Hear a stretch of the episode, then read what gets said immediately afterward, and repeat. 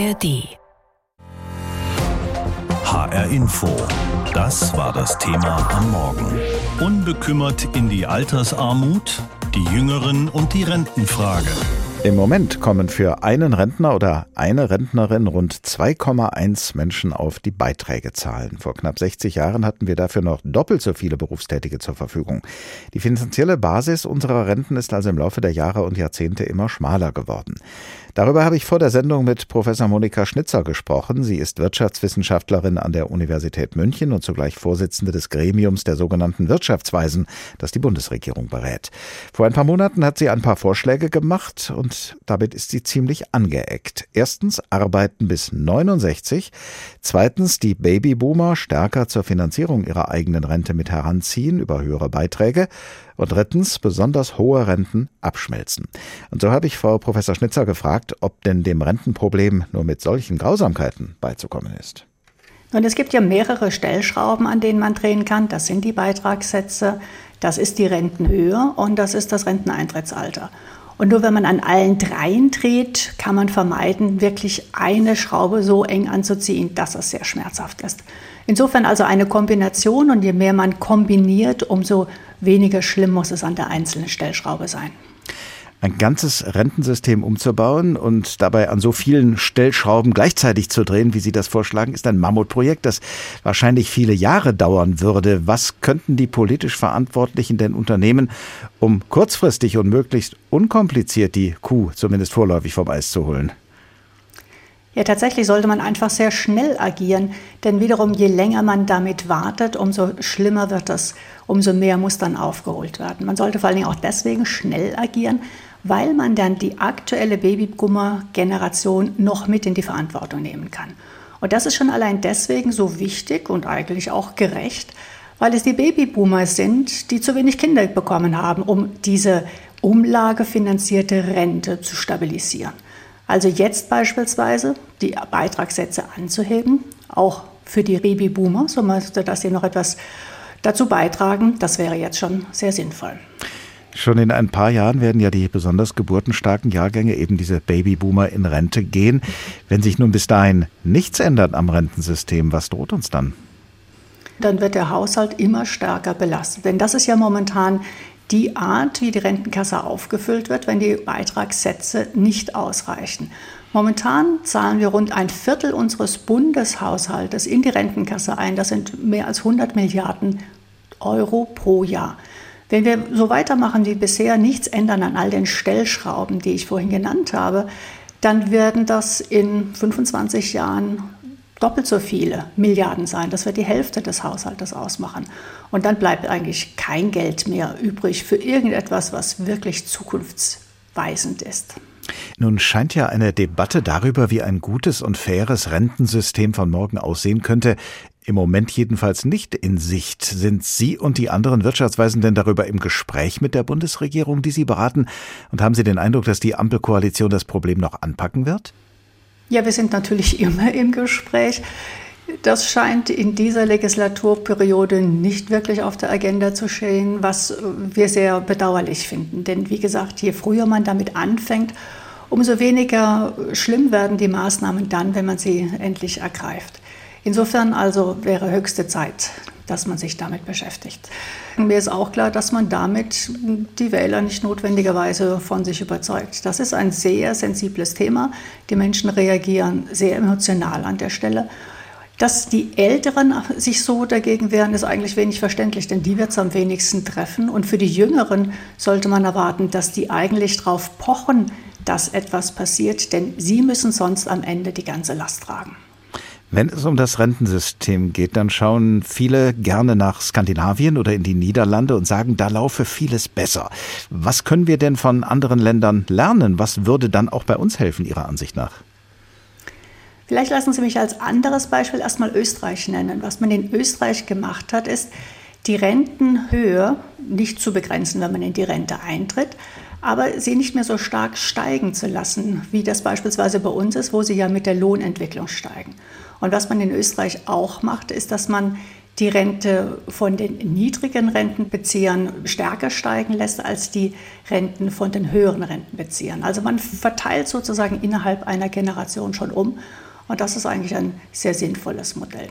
Skandinavien, was Sie eben gerade noch äh, nannten, da hat man eben sich schon vor mehr als 20 Jahren entschieden, auch kapitalgedeckte Rentenbeitragssätze zu erheben. Und das äh, hat tatsächlich dazu beigetragen, das System zu stabilisieren. Das ist aber bei uns bisher so noch nicht angedacht. Wird die Rente der heute Jüngeren einmal genauso sicher sein wie die der Älteren? Man kann daran zweifeln, denn wenn demnächst die geburtenstarken Jahrgänge in Rente gehen und die geburtenschwächeren Jahrgänge dann für deren Renten aufkommen müssen, dann könnte das eine ziemlich wackelige Angelegenheit werden. Welche Ideen hat nun die Bundesregierung in Sachen Rente und wo genau sieht sie Handlungsbedarf? Unser Hauptstadtkorrespondent Hans-Joachim Viehweger sagt es uns.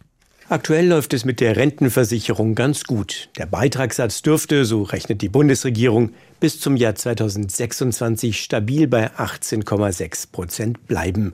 Arbeitsminister Hubertus Heil. Die Rentenfinanzen in Deutschland haben sich positiv entwickelt, weil wir den Arbeitsmarkt in der Krise in Deutschland stabil gehalten haben. Die Zahl der sozialversicherungspflichtig Beschäftigten liegt auf einem Rekordniveau. Doch die Stabilität der Rentenbeiträge hängt auch mit einem zweiten Faktor zusammen, der nicht so positiv ist, den steigenden Zuschüssen aus dem Bundeshaushalt. Die haben inzwischen ein Niveau von 112 Milliarden Euro erreicht. Es ist unbedingt wichtig, diese Bundeszuschüsse langfristig entweder zu stabilisieren, im besten Fall sogar zurückzufahren. Sagt Florian Neumeier, Finanzexperte beim Münchner IFO-Institut. Da werden einfach unglaublich viele Steuereinnahmen, unglaublich viele Mittel, finanzielle Mittel gebunden, die man sonst auch für andere Dinge ausgeben könnte.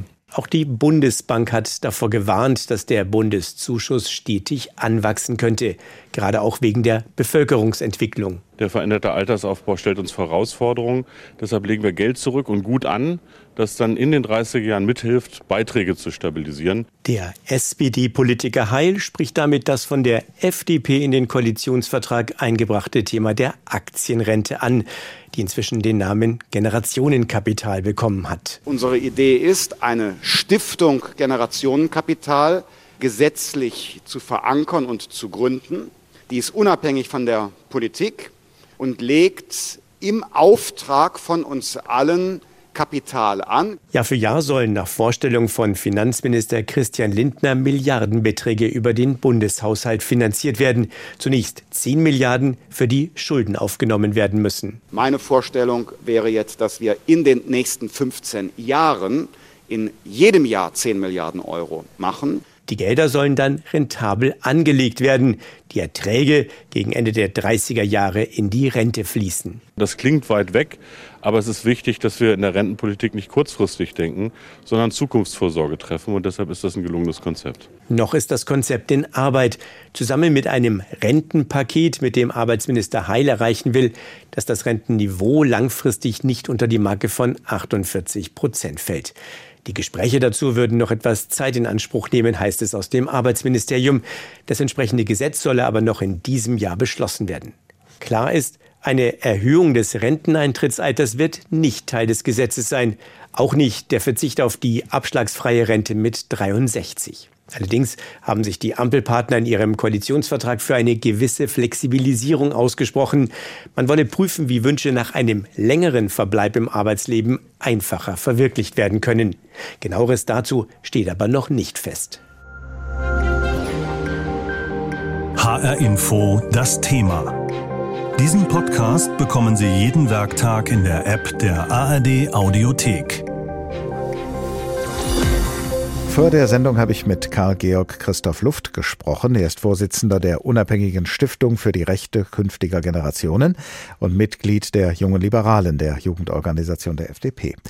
Herr Luft, viele Menschen in Frankreich, darunter auch viele Jüngere, gehen heute mal wieder auf die Straße, um gegen das Rentenkonzept der Regierung zu demonstrieren. Hier bei uns in Deutschland passiert das bislang nicht. Macht sich die jüngere Generation doch nicht so viel Sorgen um ihre Rente? Naja, ich glaube, mit Blick auf Frankreich müssen wir zwei Faktoren zunächst identifizieren, ähm, weshalb eben die Menschen dort so vehement auf die Straße gehen. Der erste Faktor ist sicherlich das politische Verfahren, dass man äh, weitestgehend an der Nationalversammlung vorbei das Renteneintrittsalter eben erhöhen will und die Rentenreform auf den Weg bringen möchte. Der andere Fall ist natürlich ähm, das politische Vorhaben an sich und auch die Kürze des politischen Vorhabens. Man möchte ja bereits ab 1. September die entsprechende Reform äh, in Kraft treten lassen. Und beides ist in Deutschland momentan ja nicht der Fall. Das heißt, das Problem ähm, ist eher, dass hierzulande die Regierung, der ja auch Ihrer Partei, die FDP, angehört, nicht so wagemutig ist wie die französische und dass es deshalb noch nicht so viele Proteste gibt. Das ist genau mit Sicherheit ein Grund. Es fehlt eigentlich an handfesten politischen Vorschlägen, über die man diskutieren und streiten kann. Mit Blick auf den Koalitionsvertrag sehen wir eine Reihe von Wünschen. Man möchte, dass der Beitragssatz nicht über 20 Prozent in dieser Legislaturperiode steigt. Man möchte, dass das Rentenniveau nicht unter 48 Prozent sinkt.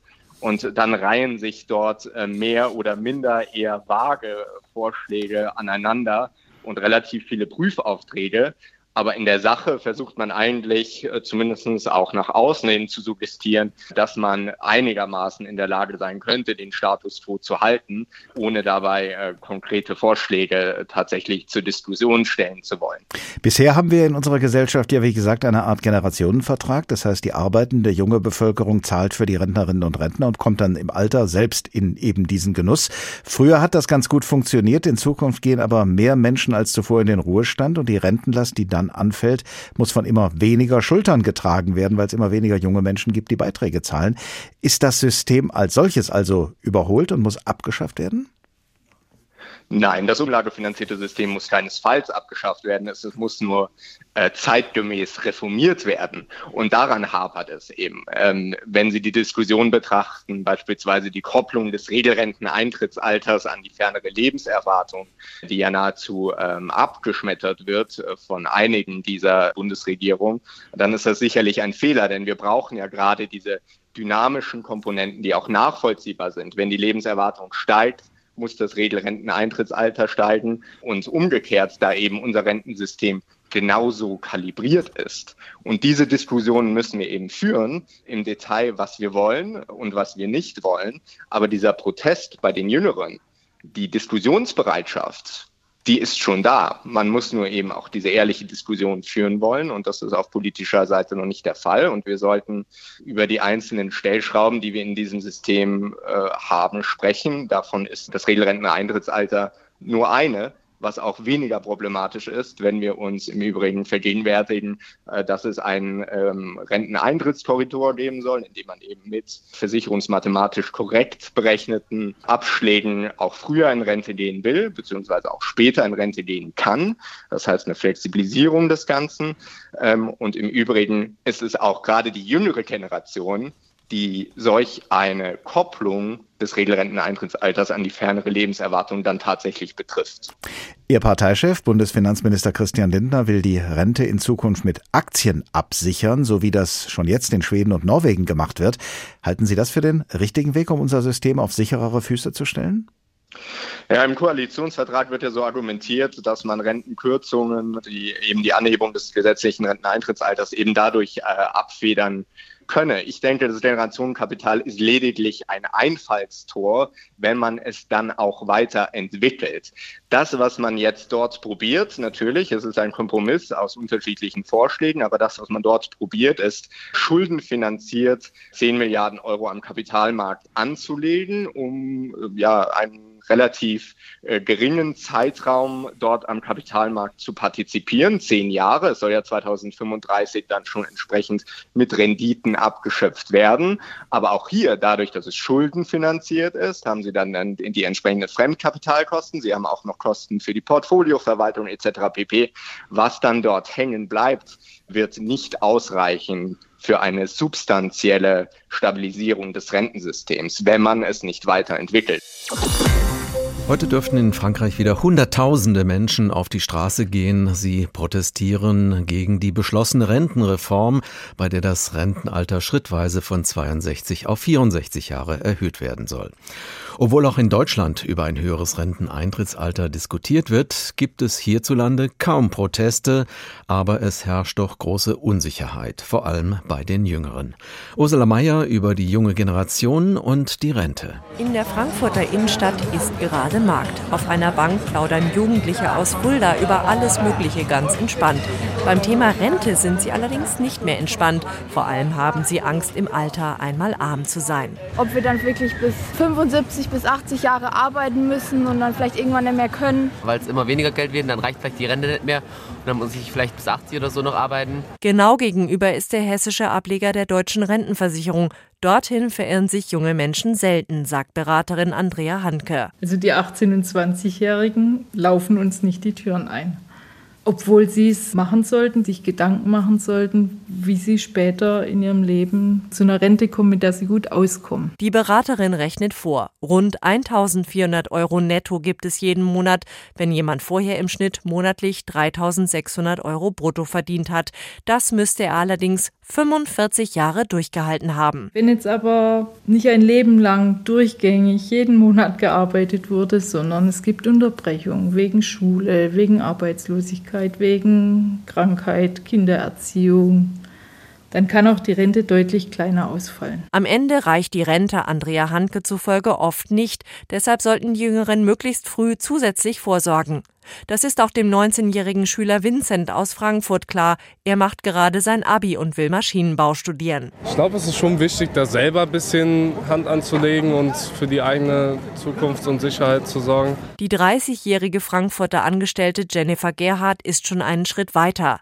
Sie hat zusätzlich zur gesetzlichen Rente eine Betriebsrente abgeschlossen, aber Sorgen machen tue ich mir schon, weil die Lebenshaltungskosten gefühlt täglich steigen und das macht mir schon Gedanken, wie das dann im Alter sein wird und ich müsste mich wahrscheinlich auch mal ein bisschen näher damit beschäftigen, ob man das dann irgendwie noch mal aufstockt oder noch was zusätzliches dazu abschließt. Bei vielen Menschen gäbe es immer noch eine große Rentenlücke, bestätigt Manuel Ströhlin, der bei der Deutschen Bank viele Jüngere zum Thema Altersvorsorge berät. Natürlich ist dann auch Frust da. Aber auf der anderen Seite kann man auch diesen Frust wieder etwas nehmen, indem man sagt, ja, wir haben jetzt natürlich diese Lücke, aber wir haben noch ganz viel Zeit bis zum Rentenalter, zum Beispiel 46, 45 Jahre. Dann lasst doch die Zeit verwenden, um diese Lücke zu schließen. Und da werden offenbar viele jüngere Kunden auch frühzeitig aktiv, auch bei den Sparkassen und Genossenschaftsbanken. Deren Fondshäuser Union Investment und Deka berichten, immer mehr Jüngere würden ihr Geld etwa in Fondssparpläne stecken. Michael Häuser, wissenschaftlicher Direktor am Deutschen Institut für Vermögensbildung und Alterssicherung, ergänzt. Was wir sehen ist, dass überproportional viele junge Leute auch mit Aktien experimentieren. Es ist sicher kein wildes Spekulieren. Dazu ist die junge Generation nach meinem Eindruck zu vernünftig. HR Info. Das Thema. Wer es hört, hat mehr zu sagen.